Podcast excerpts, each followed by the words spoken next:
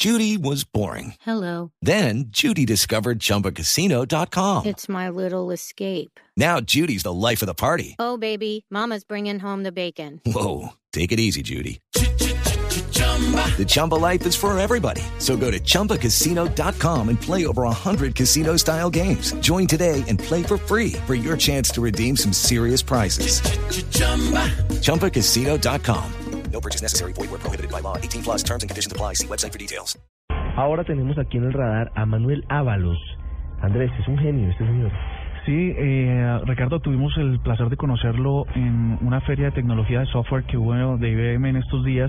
Él es uno de los pocos latinoamericanos que son gerentes mundiales de una división de IBM, esta multinacional de desarrollo. Es reconocido sobre todo porque es el latinoamericano que más patentes de productos tecnológicos le ha brindado a IBM. Es un inventor, es un científico, es un loco de la tecnología y ahora está muy preocupado por la seguridad. Y él nos habla precisamente de este tema, de la compaginación del trabajo conjunto de la seguridad y los eh, dispositivos de alta tecnología. El mundo está generando mucha información a través de sensores que nosotros llamamos instrumentación y ahí están los teléfonos celulares, están este, muchos dispositivos que captan información, cámaras de seguridad, por ejemplo. Después el segundo factor es esta información que se capta se tiene que comunicar a algún centro de datos para que esa información resida en algún lugar y que algo o alguien utilice esa información para, para beneficio de un sistema o de la ciudad o de un proceso. Esa es la parte de instrumentación y de telecomunicaciones. Y finalmente, el tercer factor tiene que ver con la inteligencia, ¿no? ¿Qué estamos haciendo con toda esa información que hoy día se genera a través de teléfonos celulares,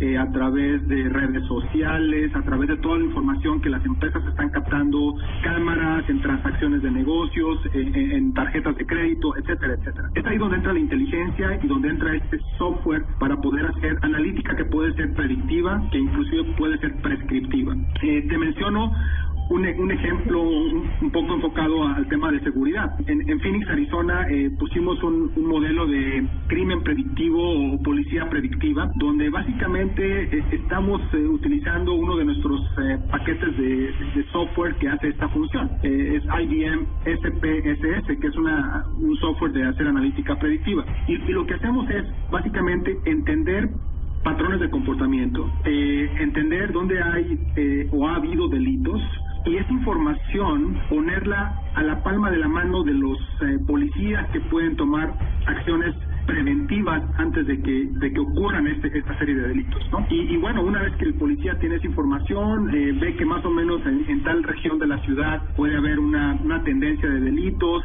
que normalmente los delitos ocurren a tal hora porque es cuando a lo mejor cierran los los comercios y, y cierran con todas las ganancias del día, por ejemplo. Entonces es ahí donde se, se hace un patrullaje más focalizado, tratando de precisamente prevenir que esos delitos ocurran, ¿no?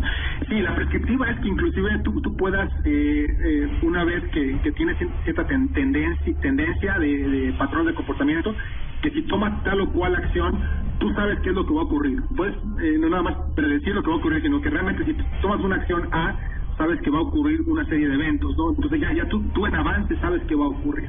Pero, por ejemplo, el, el acceso a, a redes sociales, cómo esa información se extrae en un contexto para tomar una decisión, una decisión informada. Y también validar si la información que está ahí este, reflejada en tema de redes sociales es información verídica y no es información falsa, ¿no? Yo a lo mejor puedo ahorita reportar en Twitter o en Facebook o en mis redes sociales que me están asaltando y que me, asaltaron con pistola en mano. Pero ¿cómo, sabe quien, quien analiza esa información que en realidad Manuel no está diciendo una, una mentira y que, nada más está jugando? Entonces ahí es donde entran, entran este algoritmos, algoritmos que hacen ese análisis de información, ese análisis de reputación, donde a lo mejor Manuel consistentemente es usuario de redes sociales, Manuel eh, reporta incidencias de, de, accidentes de tráfico, accidentes de seguridad cuando le toca ver algún problema en, en, en, la ciudad, y consistentemente esa información que Manuel publica es validada por otros usuarios y, y, es verdadera. Entonces, por lo tanto, lo que Manuel dice es, es, tiene un alto nivel de certeza y de confianza de que es ver, verdad. Combinando un poquito todo esto, es las ciudades y las empresas tienen que ser capaces de usar la tecnología en ámbitos, por ejemplo, de, de nube. Esa información que hoy día está en redes sociales está en algún lugar, está en alguna nube, ¿no?